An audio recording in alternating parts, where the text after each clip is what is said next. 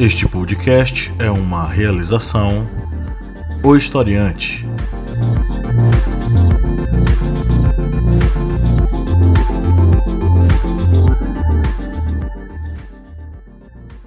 Olá, ouvintes, bem-vindos mais uma vez ao podcast do Historiante, seu podcast sobre as ciências humanas, sempre aqui com a missão de ampliar os seus horizontes sobre vários assuntos, com muitas referências da história, da filosofia, da sociologia, da arte, da música, da poesia, do direito e por aí vai. Né? Eu sou o professor Pablo Magalhães e aqui na bancada estão o senhor Kleber Roberto.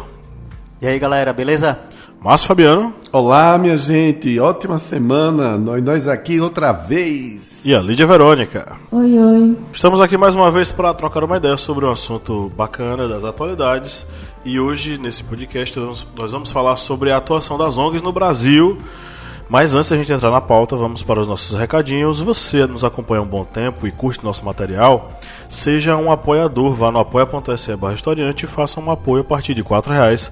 Você nos ajuda a manter esse projeto e ainda entra no nosso grupo secreto com várias vantagens. Você pode participar do nosso sorteio mensal de livros, sempre um livro bastante interessante das nossas editoras parceiras.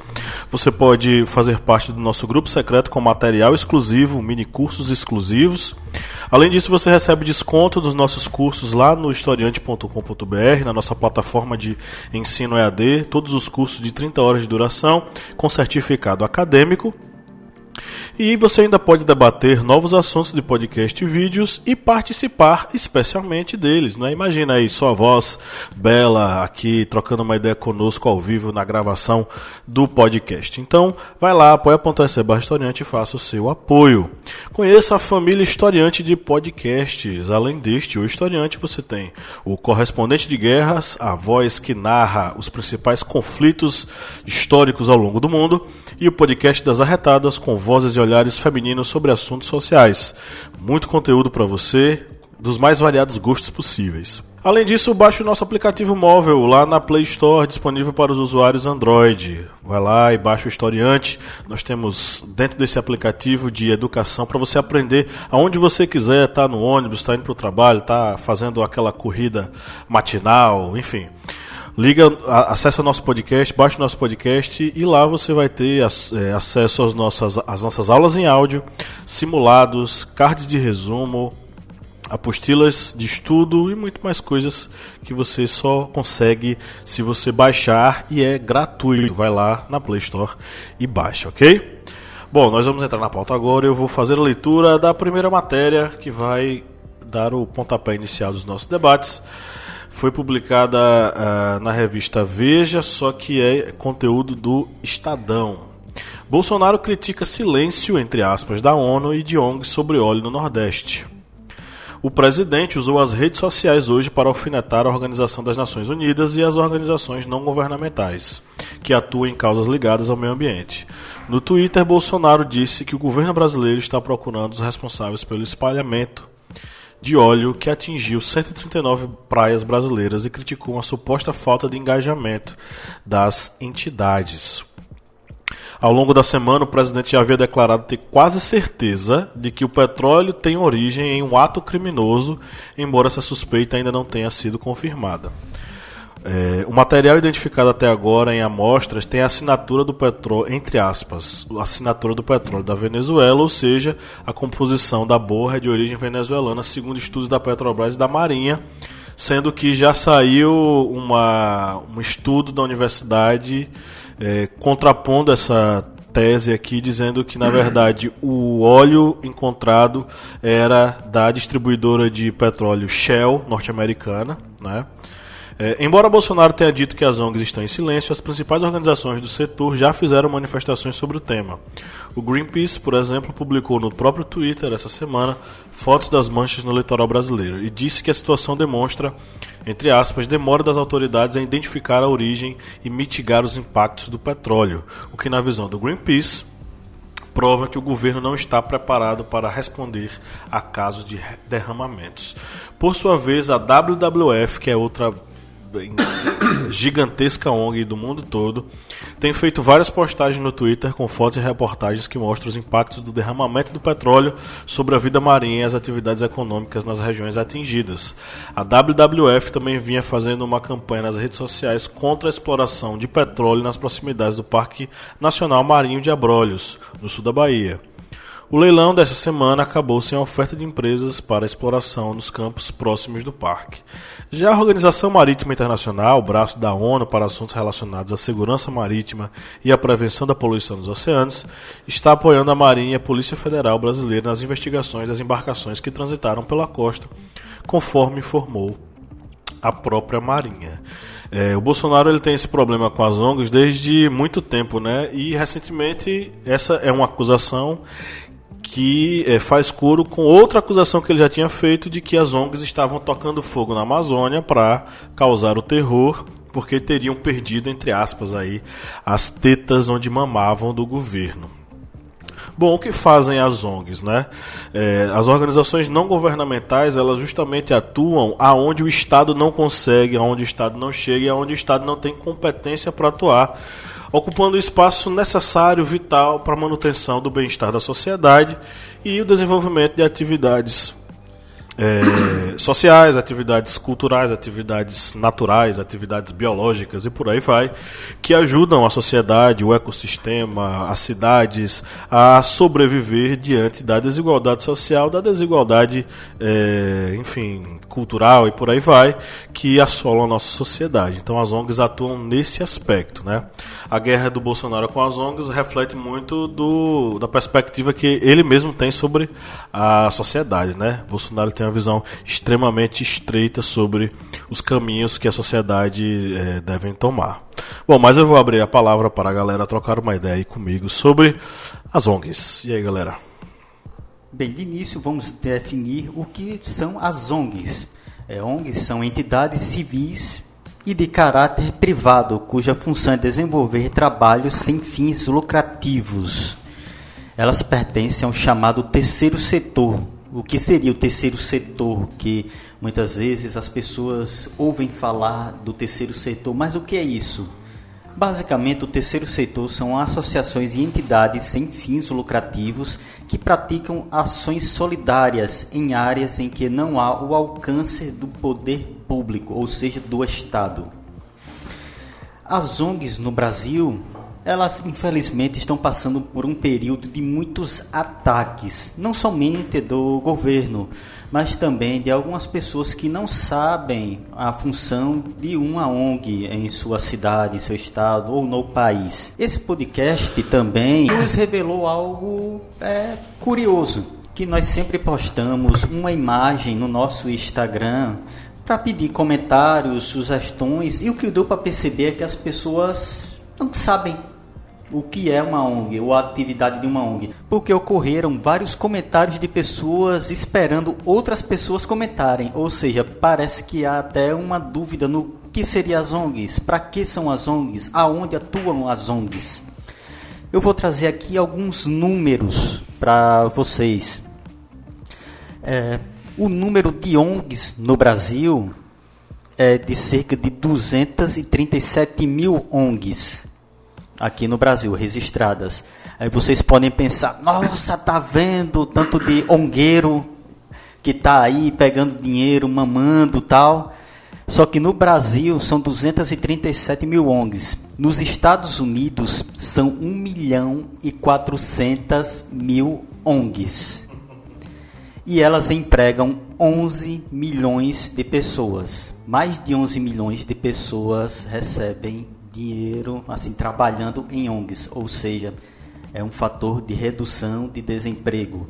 Aí vocês vão dizer: "Ah, mas os Estados Unidos é maior que o Brasil, tem uma população maior que o Brasil, tal, não sei o que, não sei o que".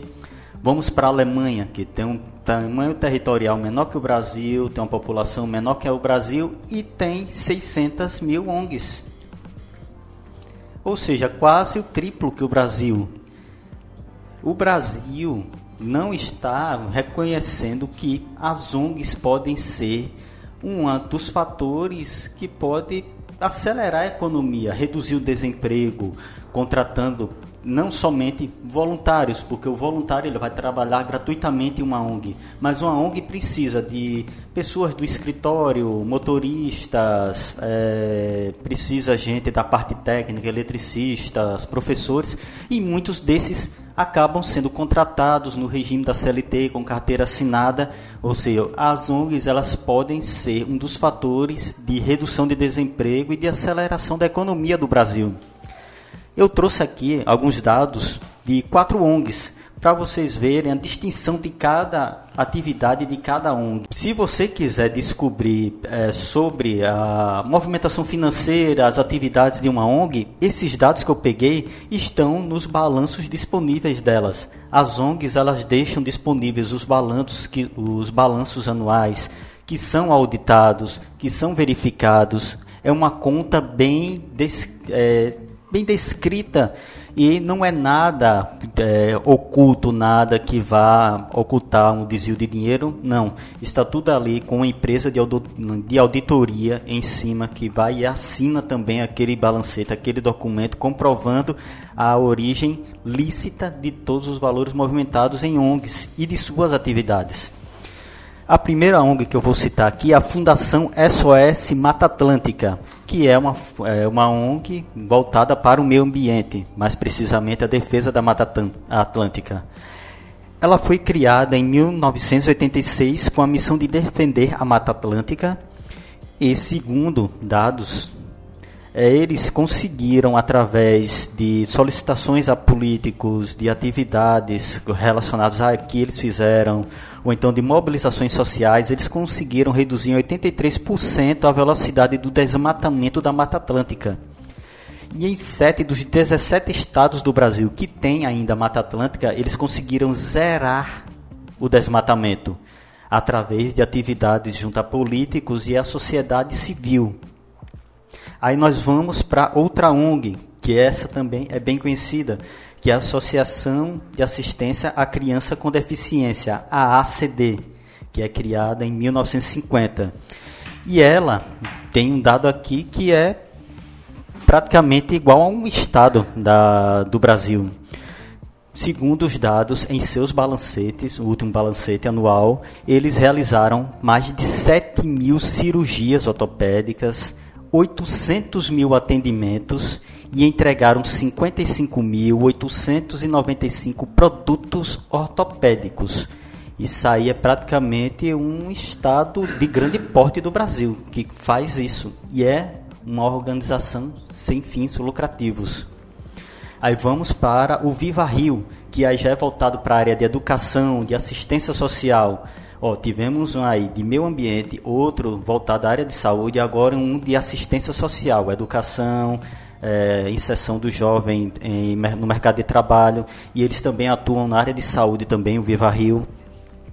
Só em uma, aqui, segundo dados que também estão no balancete deles, só em uma área programática, o Viva Rio conseguiu realizar 612 mil é, consultas médicas e no jovem aprendiz deles, eles conseguiram que 800 jovens conseguissem emprego, seu primeiro emprego.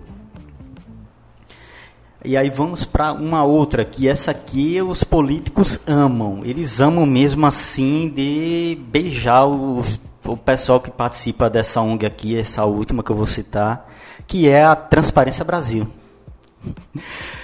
que é a Transparência Brasil, eles fazem esse combate à corrupção, analisando os dados e também pessoas que acabam enviando para eles informações de obras públicas que ficaram paradas. Através também de dados aqui que estão é, em relatórios da própria Transparência Brasil, eles têm, por exemplo, um aplicativo que é o Tadipé, que fiscaliza obras públicas. Esse aplicativo ele já foi baixado mais de 9 mil vezes e já teve mais de 330 alertas sobre obras públicas, como é que estava o estado dela, se parou, se está de pé, se parou de vez, como é que anda essa obra. E eles têm também um outro, outra área que é o Obra Transparente, que é, tem 21 observatórios em várias cidades do Brasil que também tem a mesma função de fiscalizar obras públicas. Então vocês veem aí a atuação ampla das ONGs. Temos meio ambiente, saúde, educação, fiscalização contra a corrupção, ou seja, as ONGs elas não são restritas apenas a um ato, mas eles têm uma abrangência muito grande e também um atendimento muito grande para as pessoas carentes que não são vistas pelo Estado.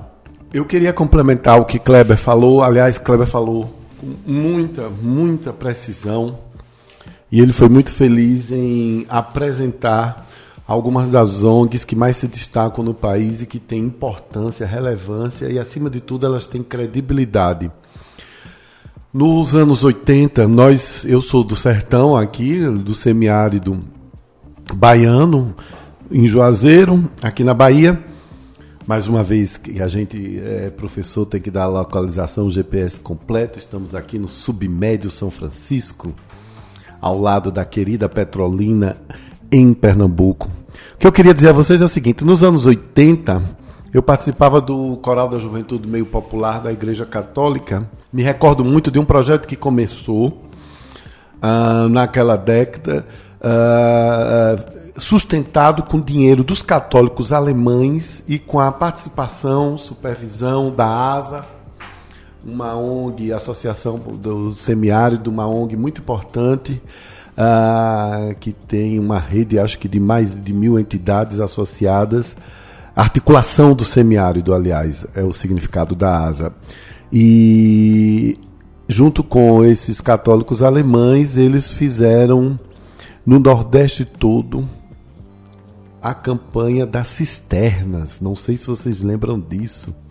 O que era a campanha das cisternas? Instalar nas pequenas e médias propriedades rurais o, uma cisterna, que são aqueles tanques com tubulação para captação de água da chuva para que esses pequenos e médios famílias que vivem uh, da agricultura familiar, da pequena agricultura, pudessem ter água durante os períodos mais terríveis da seca. Eles fizeram isso no Nordeste todo e isso foi incrível. Eu me lembro muito bem de quanto benefício se trouxe para essas famílias. Né? Uma solução simples, bem feita, bem articulada e que teve essa participação de diversas ONGs. O que nós precisamos entender é que precisamos separar o joio do trigo. O governo federal e algumas pessoas supostamente ilustres no Brasil criticam a ONGs, chamam de ongueiros, chamam de gente que quer viver de brisa, de mamar com dinheiro alheio. Não é bem assim. Claro que onde existe ser humano, existem ah, existe corrupção, existe gente que não é honesta, mas isso não são todas as ONGs. Nós precisamos ter muito cuidado com essa, com essa campanha que está sendo feita contra, as, contra a ONG. Contra as ONGs. Eu queria dizer que onde tem gente, onde tem ser humano, onde tem cidadãos de qualquer país do mundo, tem conflito e tem interesses. Claro que algumas ONGs que estão na Amazônia podem ter interesses que não estão muito claros. Pessoas mal intencionadas, inclusive, mas, mas que já entram no serviço com uma ideia querendo se beneficiar com alguma coisa. Mas isso é uma.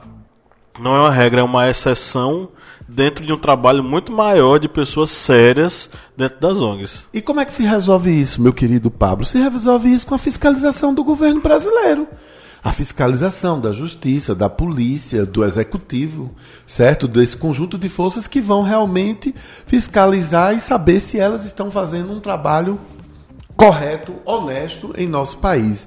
Não se pode colocar tudo num balaio só, isso é muito perigoso. Queria encerrar falando de como é importante nós separarmos esse joio do trigo, falando do Instituto Sou da Paz. O Instituto Sou da Paz faz um trabalho de análise de estatística, de promoção de debates sobre violência e criminalidade no Brasil.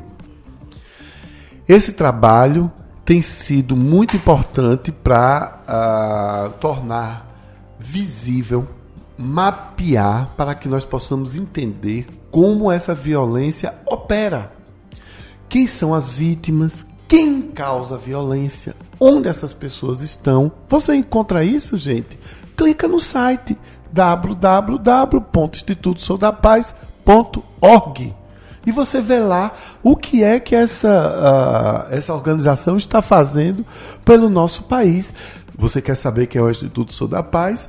De vez em quando, quando você estiver assistindo o jornal em TV aberta, ou mesmo canal fechado, se o assunto é violência, tem sempre alguém do Instituto Sou da Paz passando um dado, falando de índices e, e, tudo mais. Então, não se deve misturar todo mundo. As organizações não governamentais, desde os anos 80, têm uma participação crescente e ativa no cenário brasileiro e nós precisamos sim do trabalho dela. Caso alguma delas esteja com interesses obscuros, temos a Justiça, a Polícia Federal, temos a imprensa, que deve ser livre e deve uh, investigar eh, essas questões. No mais, eh, nós temos sim que agradecer muito a participação de vários institutos, entidades, Kleber citou aí algumas, que vêm tentando direcionar, tentando apresentar soluções para os problemas crônicos do Brasil. As, as ONGs desempenham né, um papel super importante socialmente falando. Até pelo, pelo fato de, ser, de elas serem é, uma iniciativa privada, isso ajuda elas a terem autonomia diante do governo, né? diante de qualquer mando, desmando, do, enfim, do, do que possa acontecer, a, ela está guardada por ser uma iniciativa privada. É, o que acontece é que muitas vezes, da mesma forma que acontece com outras instituições que fazem parcerias com, a, com os governos, o, o dinheiro público, para uso do dinheiro público, é que quem às vezes faz essas, esses, uh, esses acordos, esses contratos, sempre visam um, uma parte para eles, que é aí que entra a corrupção, né? Eu aceito às vezes a licitação de uma empresa, de um determinado serviço, porque ela vai aceitar as flexibilidades do meu, dos meus termos. E parte do dinheiro vai realmente para o serviço social que é prestado tanto por ONGs quanto, como com outras institui instituições, mas também vai para aquele aquele que está aquele representante do Estado que está selando um pacto, né, com essas ONGs. E aí começa a corrupção a partir do momento que a ONG ela se filia, ou filia não, perdão, a partir do momento que a ONG ela se junta com a política. E aí é que começa a corromper é, essa associação, essa. Como é que se chama? São associações, entidades, e é porque tem fundação, né? Que também são consideradas como ONGs. Não, não é porque para poder começar com uma, uma ONG você tem que ser uma sociedade, né? Uma associação, perdão. Enfim, é, e o que acontece é exatamente quando o, as ONGs elas, elas se juntam ao poder público e elas ficam submetidas a, a representantes do Estado, né, algumas concessões, enfim. E aí é que começa esse desequilíbrio e a, o Estado que está concedendo, fazendo acordos com as ONGs, que deveria fiscalizar, na verdade, é quem está tirando proveito dos erros da ONG. Né? Enfim, é, demonizar as ONGs é, porque, por, serem, por serem de iniciativa privada é um erro. Porque a partir do, do, da aliança que ela faz com, a, com os políticos ou com a política, é que ela se torna, é, digamos assim, corrupta. Se generalizar, obviamente. Em 2011, a Dilma, eu acho que a Dilma ainda era, era da Casa Civil, não é isso? 2011?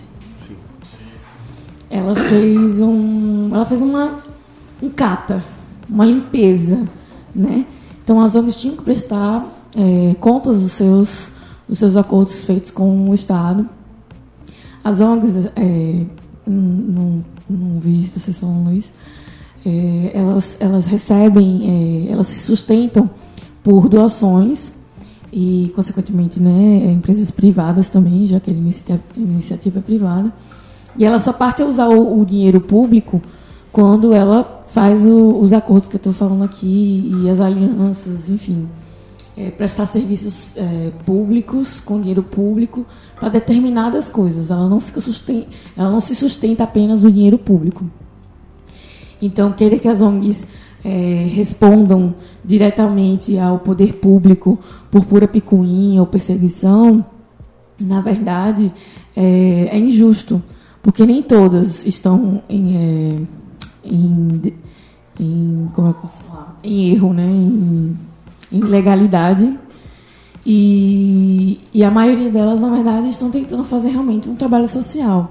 Então, quando você generaliza um grupo com o todo, você acaba estigmatizando um projeto, aquela ação, né? Enfim, é a imagem das ONGs. E as ONGs elas têm um papel importante da sociedade que justamente, é, digamos que é suplementar o que o Estado é faltoso. E às vezes até ser tudo aquilo que, para determinados grupos, né, principalmente minorias, para ser tudo aquilo que o Estado não é. é. Enfim, na questão especialmente social. Eu acho que só 18% das ONGs elas fazem algum tipo de trabalho com saúde, porque a gente tem o SUS, né? Então, basicamente, a gente depende do SUS para tudo. Mas as ONGs, elas também, elas se envolvem nessa questão da saúde. Mas como existem muita gente, é, muita, muitas pessoas que não são assistidas nos seus direitos sociais, a ONG está ali justamente para dar aquela forcinha, arrumar um emprego, ajudar a arrumar um emprego, enfim, fa fazer o que, como acho que é Bolsonaro que fala, né? Dá, não dá o peixe, dá ele fala que o PT não dava o peixe, não ensinava a pescar. E às vezes a ONG está aí justamente para instruir, para ajudar, para deixar a população um pouco mais informada, ser socialmente relevante. E nenhuma ONG ela começa do nada. Toda ONG ela tem que respeitar e ela tem que possuir suas diretrizes e, enfim, ela tem que ser socialmente relevante. Então, quando você, você ataca uma, instituições que, que elas reforçam as políticas públicas, é aquilo lá, né? É a perseguição das minorias que esse governo tem. E as ONGs elas são importantíssimas para esse desenvolvimento social, inclusive por minorias que desconhecemos e quem está em campo é que vai saber as necessidades, enfim. E a ONG está disposta. E cobrar satisfações das ONGs é, de uma forma geral, assim, sem escrúpulos, é, acusando, é, é, muito injusto, né? E deixa, e deixa melindroso, né? O orçamento, assim, para poder eles conseguirem atender a população de uma forma mais digna. Enfim, é uma perseguição às minorias, de alguma forma. Passando a limpo. Vamos lá para as duas notícias no Passando a Limpo. É, vou mandar a gente pro Gular hoje. a primeira, que é um trecho de uma notícia, é a primeira entidade sem fins lucrativos identificada na história do Brasil foi a Santa Casa de Misericórdia, fundada em 1943 em Santos, com apoio da Igreja Católica, organização que ainda existe nos dias, nos dias de hoje. É falso. Eu também acredito que seja falso isso. Falso. Vocês disseram falso por quê? Eu acho que pode ter outra instituição mais antiga que não seja essa. Até mesmo pode ter até uma, uma casa de miséria, Santa Casa de Misericórdia também. É de quando? Aqui eu, é 1943. Não. É, tem, é, tem, tem coisa mais antiga, tem coisa mais antiga. Tem mais antiga? Eu acho que sim. Esse aqui no Brasil começou mais lá para os anos 70, não é? É uma notícia que eu tirei esse texto do site politize.com.br, mas tem vários livros, revistas, artigos. E eu disse é, de uma forma errada, falsa. É realmente a Santa Casa de Misericórdia mais antiga no Brasil, mas ela foi fundada em 1543. É, por aí mesmo. Eu já estava imaginando isso porque, por exemplo, é, organizações religiosas com, sem fins lucrativos é uma coisa que a história já É, nos mostra já- que já existia, né? Aí você falou 1940 e poucos, eu pensei, bom, tá muito pra cá. A Cruz Vermelha, por exemplo, Exatamente. É. não seria uma organização não governamental, né? A, a Cruz Vermelha, porque É. não- não- ela não pertence a um estado, né? E é interessante você ter tra- trazido esse essa curiosidade, porque as santas, as santas casas estão presentes no Brasil todo e já há muito tempo.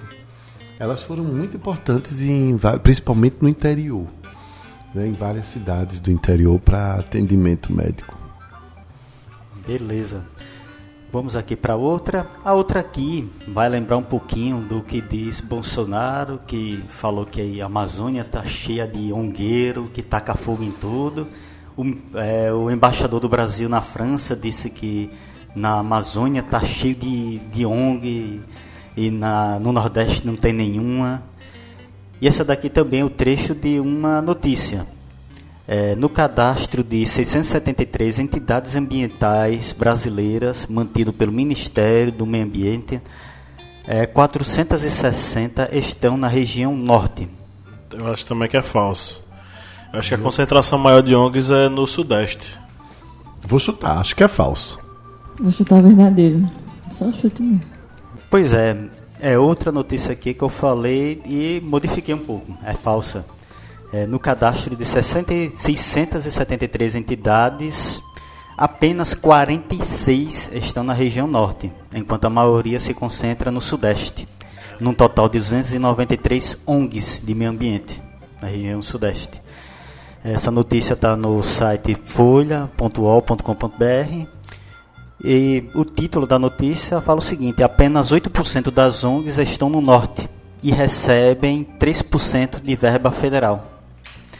Aí para quem há muita fake news aí dizendo que no norte tem mil ONGs, no norte tem 850 ONGs, 820 ONGs. Na verdade, no norte só tem 46 ONGs de proteção ambiental. E infelizmente está saindo, tá saindo muita fake news sobre isso. Quem ficou re- revoltado com essa coisa das ONGs é um, um autor que o Márcio Fabiano gosta muito, jornalista, o André Trigueiro. Sim. Quando foi comentado que Bolsonaro falou que a culpa da- do desmatamento era da- das ONGs, que elas estavam queimando a floresta porque perderam as tetas, né? E o André Trigueiro ficou revoltado. Inclusive, Márcio citou aqui algum um livro do André Trigueiro, né, Márcio? Isso, ecologia e espiritismo. Pois é. Ah, é? Então tá.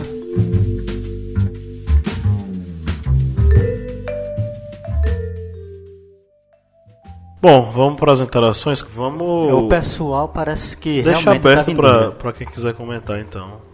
Porque assim, ficou muita gente é, dizendo, por exemplo, ah, eu vim aqui só pra ver os comentários. Outra aqui colocou, vim muito cedo para ler os comentários. A galera seguindo ele. Tô achando que ninguém sabe o que falar nesse tema mesmo. é sintomático, né? Com tanta desinformação, o pessoal fica receoso de responder. Vou ler aqui a interação que nós recebemos aqui como resposta em nosso history, que é de Silas Cruz. Ele comentou a importância de atuação delas no Brasil e dizer o quão elas podem fazer a diferença no país. Bem, Silas, no início aqui nós já comentamos que, por exemplo, nos Estados Unidos eles têm 1 milhão e 400 mil ONGs e no Brasil nós temos um pouco mais de 200 mil. E num país de extremas necessidades como o Brasil, em que o Estado ele realmente tem dificuldades em é, alcançar vários locais, várias regiões, seria muito importante a expansão de ONGs. Pois dessa forma elas poderiam alcançar essas regiões em que o Estado muitas vezes acaba falhando em dar auxílio, à educação, saúde, eh, oportunidades para as pessoas. E além do mais, ainda há a vantagem, como também comentado de início, que uma, uma ONG ela acaba tendo seus voluntários que trabalham gratuitamente em várias atividades, mas também as ONGs elas têm pessoal que é contratado, que recebe salário, e isso ajudaria muito na redução do desemprego, que é extremamente alto no Brasil. Por exemplo, nos Estados Unidos, com esse número de mais de um milhão de ONGs, eles têm 11 milhões de pessoas que trabalham nessas ONGs. O Brasil poderia seguir esse exemplo e abrir esse espaço, ampliar o alcance dessas ONGs para dessa forma também termos um auxílio na nossa economia que está tão fragilizada, tanto devido a esses problemas de ordem política como também na questão do desemprego, que é muito ampla em nosso país. Muito bem. Nosso querido Flávio diz o seguinte: Flávio Santos. Não era ela que ia ler? Não, ela Ah, perdão, voltando, não vai ser editado nem gravado e a vida é assim. Fafá de Belém tossiu no programa da Globo, por que é que eu não posso errar? Muito bem, lendo aqui a contribuição do nosso querido Flávio Santos nosso apoiador massa. As ONGs desempenham um papel importante na sociedade, especialmente em lugares onde as ações do Estado são ineficientes. Nosso Código Civil, bastante ultrapassado, ainda não as reconhece na forma jurídica. Acredito que isso é uma das muitas entraves que a prejudica na captação de recursos financeiros e na fiscalização de seus serviços. É isso aí, Flávio. Eu queria aproveitar o que você falou e unir aqui a, a fala de, do nosso querido Kleber para dizer o seguinte: as ONGs, nós precisamos observá-las com atenção, com dedicação e com respeito, que as ONGs, Kleber falou o seguinte, podem ser também uma fonte de emprego para muita gente. E quero deixar bem claro aqui: você ser consultor, você trabalhar como assistente analista de algumas ONGs que estão no país, não é para qualquer um, não. As exigências de currículo são grandes, algumas delas que têm é, vínculos com países estrangeiros ou que recebem dinheiro uh, de outros países, elas exigem que a pessoa, obviamente, saiba inglês, saiba espanhol, saiba uma, duas, três línguas. Eu me lembrei agora que eu estava vendo esse final de semana uma, uma ONG uh, selecionando um consultor. Então, uh, nós não precisamos, eu só queria repetir isso. Acho que quando você fala, Flávio Santos, da questão jurídica, é, nós precisamos realmente normatizar, deixar isso tudo bem mais claro, certo? E volto a dizer, não vamos colocar tudo num saco só. Existem ONGs e ONGs, certo? E as ONGs que têm respeito é muito fácil você reconhecer. Basta ver o resultado do trabalho delas nas comunidades em que elas estão inseridas. Basta procurar e ver se elas estão dando transparência aos recursos que recebem, certo? E tudo isso. Era o que eu tinha a dizer. Arroba Marcos.japa disse aqui nos comentários as ONGs representam o acolhimento de pessoas no qual não há função do Estado, assim integrando pessoas e lugares sem fins lucrativos. No Brasil, apenas esperamos que o Estado resolva nossos problemas sociais. Se, tiver, se tivéssemos mais doações e investimentos corporativos, talvez teríamos melhor condições de vida para milhões de pessoas desamparadas pelo descaso e ineficiência do Estado. Como eu falei, né, e vocês também bastante da importância das ONGs. Realmente, o Estado, é, como a gente tem visto, é, principalmente nos últimos tempos, gasta, gasta a verba pública com o dinheiro público com muita futilidade, né? Especialmente no atual governo, que gasta milhões com medalhas e com decorações, é, num modelo político democrático que nem cabe esse tipo de, de homenagem. É ridículo e, em contrapartida, 14 milhões de pessoas desempregadas, é, 40%, 40 do, do Brasil está na, na faixa da pobreza. Não, 40%? É, acho que é isso. Enfim, é um número alto, uma porcentagem bem alta, né? Eu não vou falar com certeza porque eu não posso afirmar. Mas tem se usado realmente o recurso público de uma forma muito, muito é, fútil, digamos assim. 26,5%. É muito, é quase Muito. 30%. Quase um quarto, da- um quarto da população. É, porque é, enfim, são 14 milhões de pessoas desempregadas. Isso já é um número significativo, na minha opinião. Para o governo estar gastando dinheiro com medalhas e entre outras coisas, né? E aí o terceiro setor ele, ele existe justamente para para dar para dar esse auxílio, né, a- ao Estado. E aí é, a- como o Marcos já falou aqui, deixa eu abrir aqui o comentário dele. É, elas representam o acolhimento de pessoas no qual não há função do Estado. E é realmente isso. É, se não fosse, por exemplo, a gente tem o SUS, que, né, que atende né, indiscriminadamente todo mundo, toda a classe social.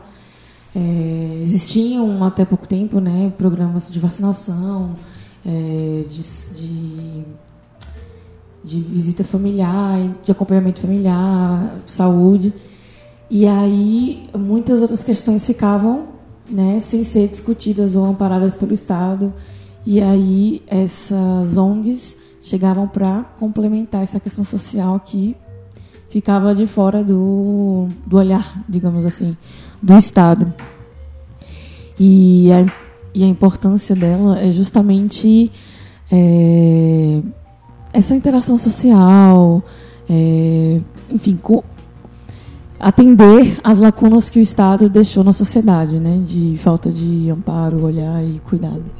Seria muito interessante fazer essa contrapartida, né, entre numa redação, por exemplo, você fazer uma comparação entre as feituras de uma ONG, né, e as feituras do de uma prefeitura, de um estado, de um governo determinado seria interessante você fazer uma comparação é, de uma forma crítica, quem é mais relevante socialmente, né? Então, acho que é muito válido esse comentário do Marcos.japa. E essa seria a minha dica, usando o argumento dele aí, para você poder opinar melhor, fazer essa comparação. Pinga Fogo, do Márcio. Bom, eu queria saber de vocês o seguinte: as ONGs necessariamente têm que ter um viés ideológico? Rapaz, é o seguinte.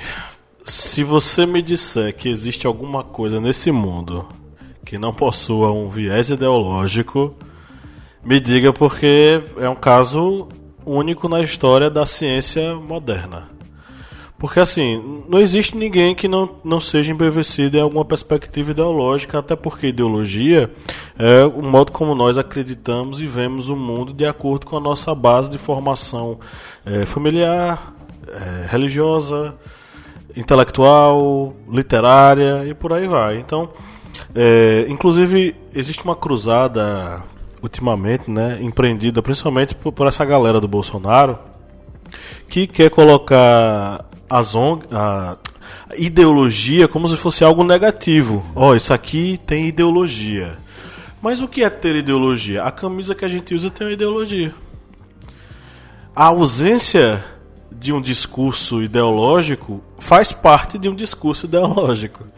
Então, não existe essa coisa de, de, de qualquer iniciativa humana, qualquer iniciativa humana, não existe qualquer iniciativa humana sem o viés ideológico na qual ela está embevecida e pela qual ela seguia através da história nas suas atuações. Então as ONGs elas possuem. Você vai dizer que, por exemplo, que um Greenpeace não tem uma ideologia? Você vai dizer, por exemplo, que um WWF não tem uma ideologia? Nós citamos aqui agora casos de ONGs no Brasil. Essas ONGs no Brasil não têm ideologia?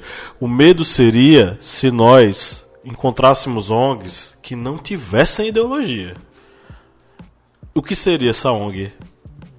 Nada, seria um mero instrumento na utilização de alguém mal intencionado ou bem intencionado, seja lá quem for, mas porque ela é vazia. Ela, a gente critica tanto os partidos de não terem ideologia, de serem vazios, né? Só que eles têm uma ideologia, a ideologia capitalista. Ela guia a atuação desses partidos, é a, ideologia burguesa. Então não existe ONG sem ideologia. É, não que seja um critério para ser criado, mas é porque em toda atividade humana existe ideologia. E essa questão ideológica, ela vai estar inserida em qualquer atividade humana, qualquer coisa que você faça, vai ter ideologia. Se você disser, ah, é, temos que fugir desse discurso ideológico, isso faz parte de uma ideologia. Ou seja, não existe nenhuma atividade que não tenha algum viés ideológico. Agora, o que as ONGs têm que procurar é realmente essa atividade de auxílio às pessoas que necessitam, aquelas pessoas que não têm aparo, as pessoas que estão à margem da sociedade. Essa que deve ser o principal foco de uma ONG, independente do seu viés partidário, viés ideológico. A atividade da ONG é auxiliar o ser humano. Dicas culturais.